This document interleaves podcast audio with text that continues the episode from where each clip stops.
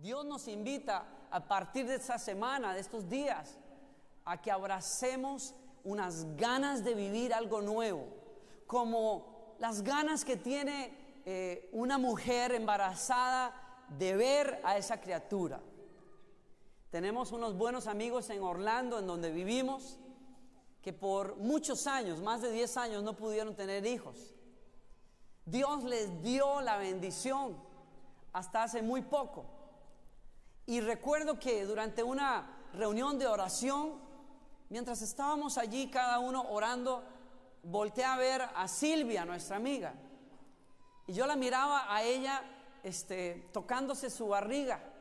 Y mientras oraba y lágrimas corrían por sus mejillas, ella eh, me, me impresionó tremendamente y me hizo pensar en la expectativa que Silvia tenía por verle ya la cara a Andresito.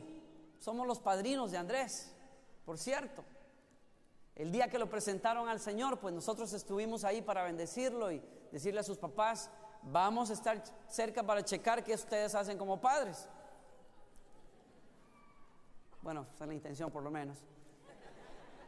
Y entonces vi a Silvia y me sobrecogió un, un sentimiento de asombro y de maravilla y el Señor le habló a mi corazón y me dijo, una mujer embarazada puede ver estos meses como una carga, como una incomodidad, como o puede ver estos meses con una expectativa creciente de que hay algo nuevo que se está cocinando adentro de ella y que uno de estos días le va a ver finalmente esa carita y lo va a besar y le va a poner nombre y ese niño se va a convertir en una nueva etapa para la vida de ella y de su esposo.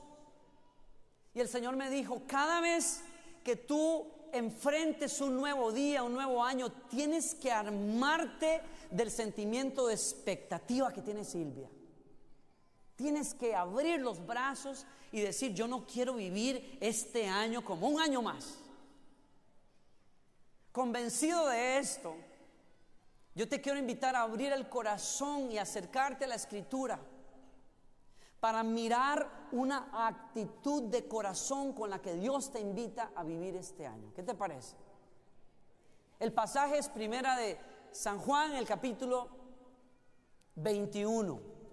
Es de hecho el capítulo que cierra ese evangelio que les tengo que confesar, es uno de mis favoritos. De hecho. Es mi favorito, no es uno. Es mi evangelio favorito. Si usted nunca ha leído la Biblia, le recomiendo que comience leyendo por ahí. Es maravilloso, tremendo. Y me parece también que la forma en que el Evangelio cierra es de tremendo significado para nosotros. Evangelio de San Juan, capítulo 21. Ah, Antes de que usted lea, cuando ya lo, haya encontrado, míreme para, aquí, para acá un momento y escuche bien lo que le voy a decir. Mire, podría usted leer esto y disfrutar mucho lo que está a punto de pasar, pero usted necesita entender qué pasó antes de este relato tan maravilloso. Jesús y sus discípulos estaban en la mesa. La cena había sido servida, la Pascua estaba en proceso. Jesús le dijo a sus discípulos, cuánto he deseado yo estar con ustedes en esta cena. Ustedes son mis amigos íntimos. Deseaba estar con ustedes. Y una vez que se sirvieron las cosas en medio de la cena, el Señor le dijo a sus discípulos, esta noche, todos ustedes que me quieren tanto, todos ustedes que son el motivo del por, por el cual estamos acá, todos ustedes se van a ir, todos ustedes van a salir corriendo para salvar el pellejo y me van a dejar solo a mí se sorprendieron, discutieron, se codearon y comenzaron a mirarse unos a los otros a ver cuál tenía cara de malo y de traidor. Y entonces saltó Pedro. ¿Cuántos de ustedes han estado suficientemente familiarizados con las historias del Nuevo Testamento como para saber que Pedro siempre metía las patas? A él le gustaba siempre salir adelante y decir cosas que después tenía que decir por qué lo dije. No dudo de la sinceridad de Pedro, eso sí, Ahí me estará escuchando allá arriba y espero que interpretar bien lo que este hombre hizo, pero saltó de la silla y dijo, Señor, yo no sé lo que todos estos sinvergüenzas vayan a hacer esta noche, pero yo no. Yo muero con las botas puestas, Señor. El que te quiera tocar a ti primero pasará por mi cadáver. ¿En serio, Pedro? Le dijo Jesús, ¿en serio? Sí, Señor, claro que sí, yo soy tu discípulo. Yo fui el que dije que, que, que, que tú eras el Hijo de Dios y todo eso, ¿no te acuerdas? Sí. Pues Pedrito, esta misma noche, antes de que el gallo termine de cantar, tú me habrás negado varias veces, por cierto, hasta sacando a relucir a tu familia. Yo, Señor, jamás yo no te podría negar, yo te amo con todo el corazón, a donde tú vayas yo voy a estar. Terminaron la cena, se fueron al Getsemaní. Jesús ora, agoniza en oración. Los traidores llegan encabezados por Judas y los discípulos huyen despavoridos. Antes de que todos salieran por allí, Pedro se lanza a defender al Señor. Tengo que darle crédito a Pedro. Sacó la espada y casi malmata a un tipo de no ser porque se quita el tiro, le arranca la oreja y Jesús le ordena guardar esa espada. Y cuando Pedro se da cuenta que Jesús no está dispuesto a hacer nada para impedir lo que está a punto de pasar, diríamos en Costa Rica, patitas, ¿para qué te quiero? Y se va. Huye. Unas horas después, quizás movido por curiosidad, quizás con remordimiento, se acerca al patio donde Jesús está siendo juzgado y una mujer lo sorprende, lo apunta entre la gente y le dice, tú eres uno de esos, yo te conozco, tienes toda la pinta de esos discípulos locos que andan con este hombre. Y es el momento en que nadie entiende, ni Pedro, se abre la bocota de Pedro otra vez y maldice diciendo, yo a ese hombre no lo conozco, no lo he visto pintado jamás ni en los periódicos, yo no podría reconocerlo si alguien me lo pusiera al frente por mi mamita que está allá arriba.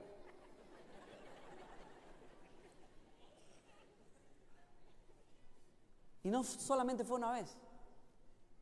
Pocos minutos después, otra vez es confrontado. Y la tercera vez con juramentos y maldiciones. Pedro dice, yo a ese hombre no lo conozco. Y el gallo canta. Y Jesús lo mira al otro lado del patio.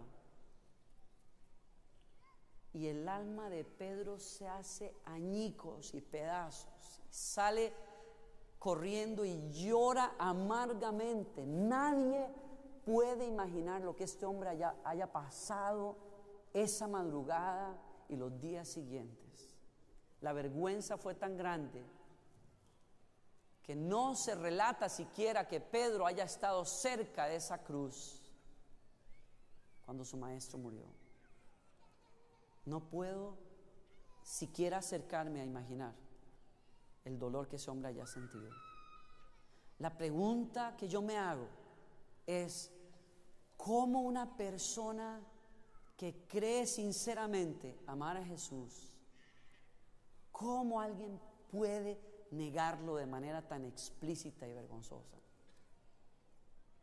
Es que no sé si a usted lo pone a pensar, pero a mí me inquieta grandemente lo que le pasó a Pedro porque pareciera ser que en su mente él está convencido de su compromiso hacia Jesús, pero su boca y sus hechos dijeron lo contrario.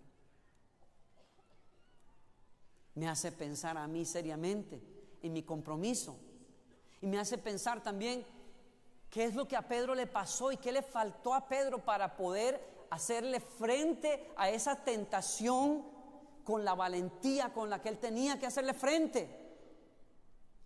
¿Qué fue lo que le faltó? ¿Qué perdió Pedro? ¿Cómo puede ser después de tres años y medio de estar con el Señor, de haber visto los milagros, de haber caminado sobre las aguas, de ver a Lázaro salir de la tumba? ¿Cómo puede ser que haya escuchado las enseñanzas más maravillosas que una persona pueda escuchar? Al punto de decirle a Jesús, Señor, ¿a dónde iremos si solo tú tienes palabras de vida eterna? Este hombre estaba convencido de que Jesús era el Hijo de Dios. También estaba convencido hasta esa noche de que lo amaba. Pero había un proceso secreto tomando lugar en el corazón de este hombre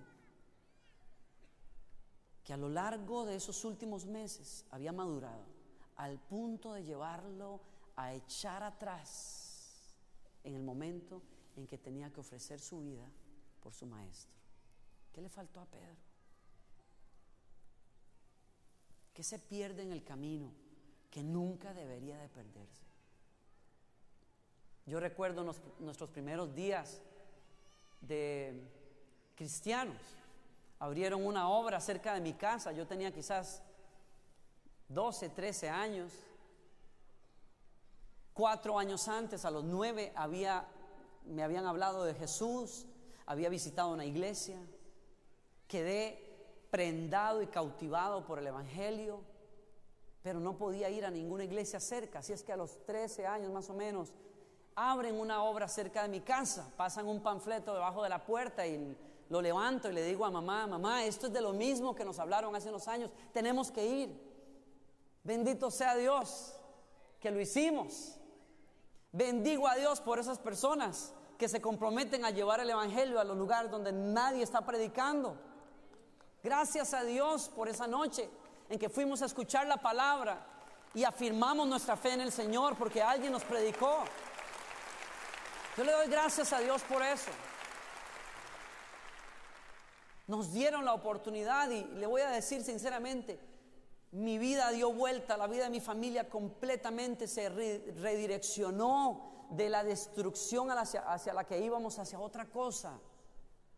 Íbamos todas las noches, de domingo a domingo, durante años y años.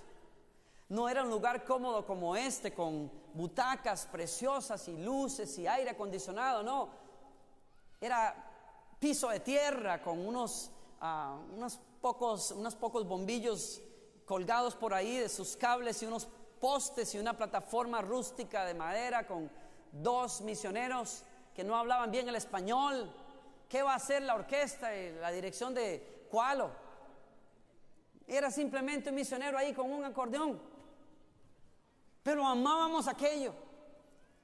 Yo me puedo acordar que con mi mamá íbamos agarrados de la mano corriendo a las 7 de la noche para no llegar tarde porque como buenos gringos eran puntuales. Y entonces, entonces, eh, nosotros como buenos latinos no. Aunque eso está cambiando porque aquí los latinos son puntuales. Eso. Y entonces íbamos corriendo por allá y llevábamos a mamá a veces que llegaba jadeando a la, a la campaña, como le decíamos, porque no queríamos perdernos ni siquiera una canción. Escuchábamos la prédica, todo lo anotábamos. Yo llevaba mi Nuevo Testamento. De hecho, pasé muchas veces a aceptar a Cristo porque nos regalaban Nuevos Testamentos cada vez que pasábamos adelante. hasta, que, hasta que el misionero me la pilló y entonces, unos meses después que me vio pasar otra vez, dijo, ah, no, señores, espérense un momentito, anoten esta fecha y no me pasen más adelante. Pero yo leía todos los días la Biblia, oraba, esos años fueron maravillosos, no, no, los voy a olvidar jamás. Pasé mi adolescencia en la iglesia. Recuerdo que unos años después el pastor Raúl nos avisó de que iba a suspender unas reuniones porque era demasiado. Y nos dijo, yo quiero que ustedes tengan vida familiar y que no tengan que venir aquí a la campaña todas las noches. Casi lo linchamos al pastor Raúl. Hubo un motín en su oficina de varios de nosotros que casi llorando le dijimos, pastor, vamos a llorar primero, pero después no vamos a llorar si usted no nos hace caso. ¿Cómo usted nos va a robar a nosotros del privilegio de venir a escuchar la palabra de Dios si esto nos está cambiando la vida a nosotros? No nos haga eso, por favor. No nos importa si tenemos que estar de pie, no hay banca, si llueve traemos sombrilla y ahí estamos parados cantando, escuchando la prédica que gracias a Dios era corta. No nos importa eso, pero no nos quite esto. Me iba de campamento con los jóvenes, pasamos las noches enteras orando y llorando en un, en un salón, pidiéndole a Dios, háblanos, revélate a nosotros, úsanos, llénanos de tu fuego para alcanzar a las otras personas. Qué días, Dios mío, qué años. ¿Se acuerda usted de eso?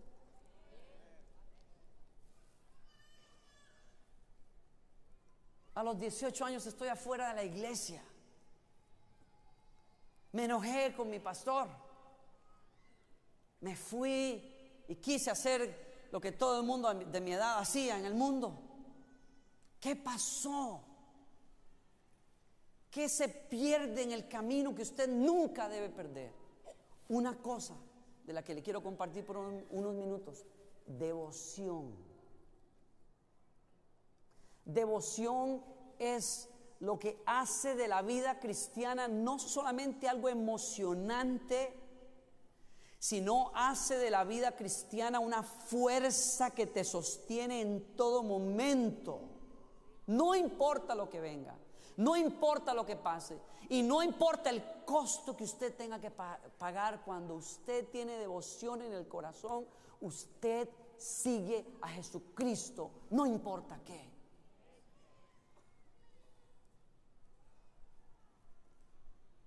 Pedro no se dio cuenta, pero ese fuego de devoción por Jesucristo no estaba esa noche. Y si no está vida cristiana, es simplemente otra religión. ¿Qué es devoción? Si a usted le gusta tomar nota, tome nota porque es importantísimo. Devoción tiene que ver con la prontitud con que se está dispuesto a dar culto a Dios y hacer su santa voluntad.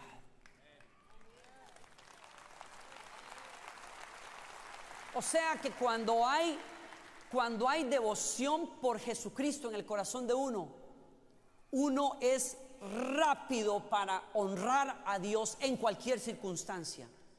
Uno está pronto, uno salta de la silla cuando se trata de honrar a Dios.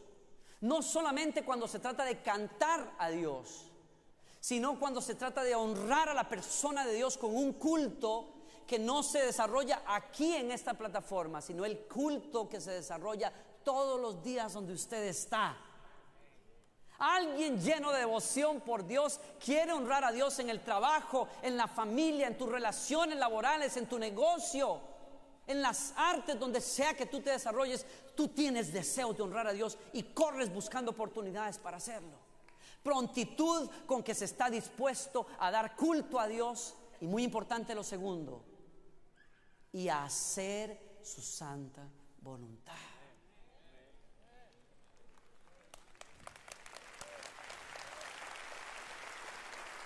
Óigame, que usted tenga devoción para vivir esta vida, porque esta vida no se puede vivir de otra manera. Cuando usted tiene devoción, no hay que estarle pidiendo dos y tres veces que venga al ensayo para que usted se prepare para su clase o para el coro. Usted viene antes. Usted está molestando probablemente a la oficina de la iglesia diciendo cuándo era el ensayo y vuelve a llamar 15 minutos después, es que no quiero llegar tarde.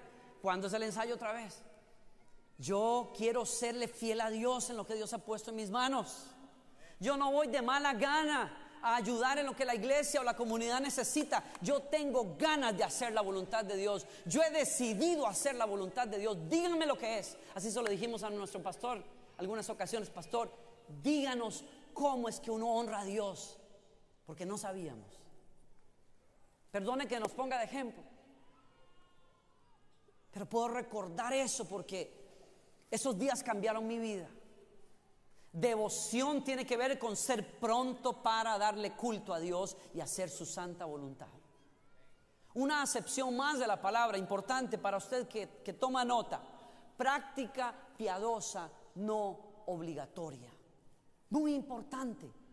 Apunta al hecho de que cuando uno tiene devoción, uno no es movido por la obligación, ni es movido por la manipulación de otra persona, ni por el compromiso, sino que nace de tu corazón practicar cosas que alimentan tu devoción a Dios. O sea, la devoción para que sea devoción se expresa en una consistencia diaria. Haces ciertas cosas que te mantienen en ese lugar en donde eres pronto para hacer la voluntad de Dios. ¿Te acuerdas cómo orabas consistentemente? ¿Te acuerdas cómo leías la Biblia con regularidad? ¿Te, acuerdas cómo ibas a la congregación, a la iglesia? Te estoy dando algunos tips para que puedas tomar nota de cuando hay síntomas en tu vida de que la devoción está disminuyendo.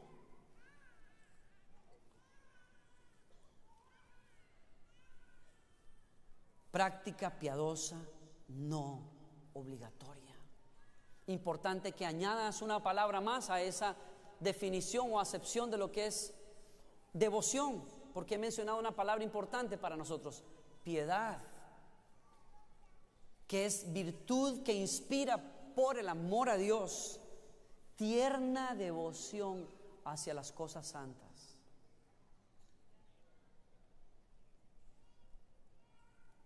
Y por el amor al prójimo, actos de compasión y amor.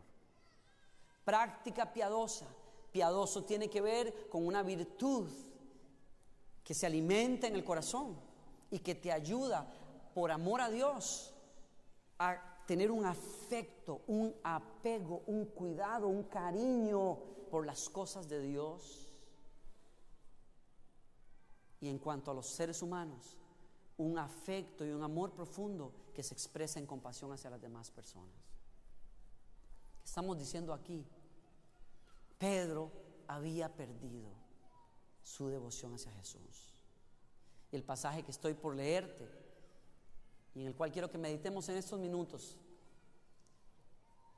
tiene que ver con cómo Jesús le ayudó a Pedro a recuperar eso. Léelo. Después de esto, Jesús se manifestó otra vez a sus discípulos junto al mar de Tiberias. Y se manifestó de esta manera. Estaban juntos Simón, Pedro, Tomás, llamado el Dídimo, Natanael de Caná de Galilea, los hijos de Zebedeo y otros dos de sus discípulos. Simón Pedro les dijo, voy a pescar. Noten ustedes una cosa aquí importante. Han pasado varios días después de que Jesús resucitó Curiosamente, Pedro está queriendo volver a hacer aquel oficio del que Jesús le dijo que nunca iba a regresar. ¿Lo recuerda? ¿No ha notado usted que cuando falta devoción dan ganas de volver a donde antes uno estaba, aunque no valga un cinco ese lugar? Voy a pescar. Lo peor es que cuando hay personas que pierden la devoción, también quiere llevarse a otros con ellos. Y los discípulos mirando y diciendo, pero qué raro si Jesús nos había dicho que no sé qué, que no sé qué cuánto, que ya no íbamos a pescar, que éramos pescadores de hombres. Pero bueno, si Simón, que es el, dice que va a pescar, pues nos dan ganas a nosotros también. Y se fueron a pescar. Segunda cosa que, que quiero que usted anote por ahí, curioso. Y aquella noche no pescaron nada. Déjeme decirle una cosa. Una vez que usted se encuentra con la maravilla de quién es Jesús, no hay cosa que usted haya probado en el pasado que sepa igual. No hay placer en el mundo que te vuelva a satisfacer igual. Porque cuando Jesús llega a la vida de nosotros, nos arruina para el pasado. Y es una buena noticia para usted. Porque no hay nada bueno en el pasado para usted.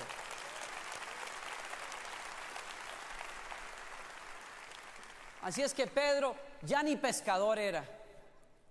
No sabía ni pescar.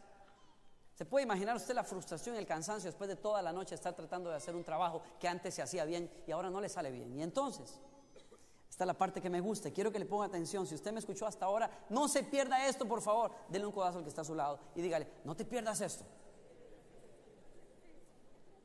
Cuatro, verso cuatro cuando ya iba amaneciendo. A mí me gusta eso. Cuando ya la noche iba pasando, cuando la oscuridad no te puede sostener más, cuando el sol comienza a salir, es porque Jesús viene. Y dice que Jesús se presentó en la playa, mas los discípulos no sabían que era Jesús. Cinco, Y les dijo, hijitos, ¿tenéis algo de comer?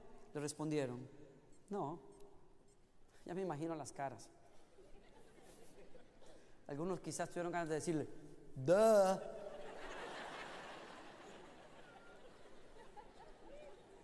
Estaban con unas caras de aburrimiento y estaban haciendo lazos así con, las redes.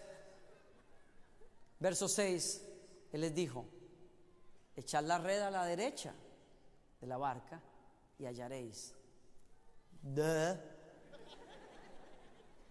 Entonces la echaron y no la podían sacar por la gran cantidad de peces.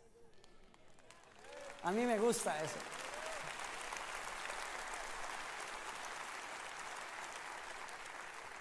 Si conoces a Jesús, no trates de buscar vida donde no la hay. La vida se encuentra en Jesús. El que te provee es Jesucristo. El que te da paz es Jesucristo. El que te levanta es Jesucristo. El que le da sentido a tu vida es Jesucristo.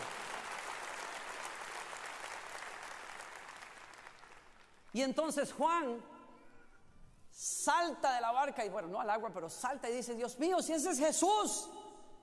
Y alguien le dijo, pero ¿cómo tú sabes? ¿No te acuerdas que Hace tres años y medio cuando Jesús nos llamó y éramos pescadores, esto fue lo que pasó también. Ese es Jesús. Solo Jesús le puede dar sentido a la vida de un pescador miserable como éramos nosotros. Y Pedro salta al agua y nada lo más rápido que pueda, que podía y llega a la orilla donde está Jesús. Y aquí viene la parte que yo quiero que usted me ponga atención, porque es importante para usted y para mí. Lo que va a suceder ahorita es trascendental en la vida de Pedro y lo es en la suya y en la mía. ¿Qué hace, qué hace Jesús con Pedro?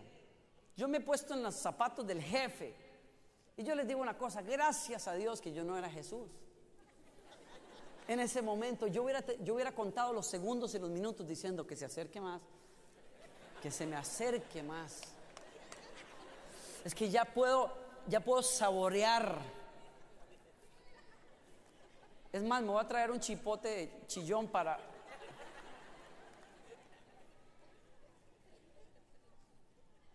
Si yo hubiera sido el jefe. Y yo creo que me pongo, me pongo en, las sandalias de Pedro y qué terrible. Yo sé lo que es estar en esas sandalias. Yo sé cuando uno siente que, que no dio la talla y, y uno llega con el jefe así como que hablándole suavecito y y mirando a la agenda y esta, esto es lo que tenemos para hoy y, y uno esperando así, el, haciéndose así, esperando el... Pedro se acerca y ¿qué cree usted que hace Pedro y que hacen los discípulos? Mira hacia el piso. No se atreven a mirarle, si usted lee más adelante. No se atreven a levantar la vista, aunque saben que es el maestro. No hemos cambiado mucho los seres humanos. Pero qué rica es esta historia. Porque Jesús, aún sabiendo que eso podría pasar cuando se topara con Pedro por primera vez después de la negación, ¿saben qué hace? Le prepara un desayuno fresco. Lo primero que los ojos de Pedro logran ver es ese pescado volteado como a él le gustaba, unos frijolitos eh, así fritos y unos huevitos a la ranchera, las tortillitas. Y solo quiero que veas el cuadro porque mientras todo esto está pasando, Pedro se pregunta, ¿qué quiere decir esto? Puede ver las marcas en los brazos del maestro mientras le sirve un desayuno. Y el mensaje está puesto más de lo que mil palabras podrían decir. Pedro, yo entiendo por qué pasó. No te voy a preguntar nada. Simplemente recibe esta comida de mis manos. Eres todavía mi amigo. Eres todavía mi íntimo. En el Medio Oriente, cuando alguien quiere hacerte saber que, eh, que eres su amigo, y que eres una persona amada, te cocina, se sienta a la mesa y te sirve.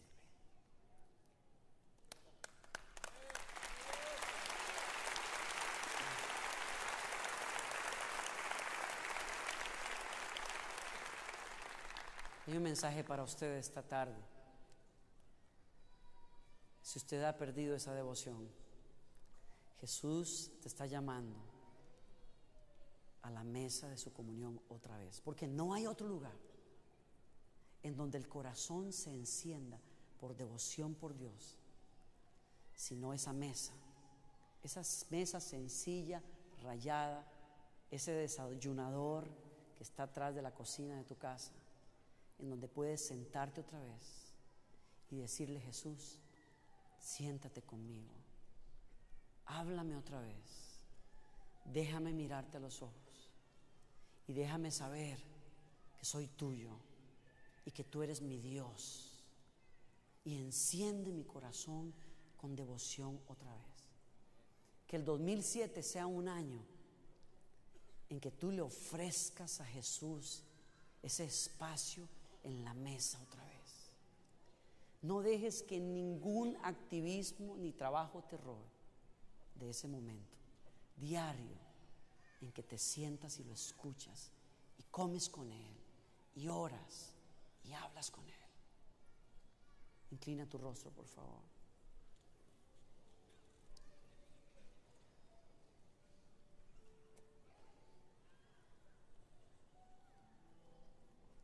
Hemos comenzado el año, Señor, de tantas maneras, muchos de nosotros. Circunstancias que nadie imagina hemos enfrentado. Algunos hemos recibido el año preguntándonos qué va a pasar, pero Señor, hay algo que vemos claro. Son tus manos marcadas por tu amor por nosotros, llamándonos a comer contigo otra vez y diciéndonos, yo no he dejado de amarte yo te quiero conmigo todavía. Acércate. Él te está haciendo una invitación esta tarde, donde quiera que estés en este lugar. Si no estás comiendo con Él todos los días, Él te dice, yo estoy a la puerta y llamo, si alguno oye mi voz y abre la puerta, yo voy a entrar a Él y voy a cenar con Él y Él conmigo. Donde quiera que estés, ábrele el corazón al Señor. Dile, aquí estoy Jesús. Señor, sé el dueño de mi casa, de mi corazón, de mi vida. Enséñame a comer contigo otra vez. Si has perdido esa conexión con Él, dile, Señor, aquí estoy. Quiero comenzar este año, Señor, dándote el primer lugar en mi mesa, Señor. Si tú eres alguien que nunca le ha abierto su corazón a Jesucristo, este es el momento de escuchar su voz y decirle, heme aquí, Señor. Te abro mi vida, Señor. Te abro mi corazón. Señor, sé que lo que haya pasado atrás no te detiene a ti, Señor. Y te digo, aquí estoy, Jesucristo. Me entrego en cuerpo, de alma y espíritu a ti, Señor. Te pido perdón, Señor, por mis pecados y te abro mi alma para que la enciendas con el fuego de tu amor como solo tú lo puedes hacer, Jesús. Límpiame, hazme nuevo, renuévame en ti, Señor. Soy tuyo, Señor. Y acepto tu voz y tu llamada. Te digo, aquí estoy, Señor. Te entrego mi vida, mi corazón y todo mi ser. Gracias.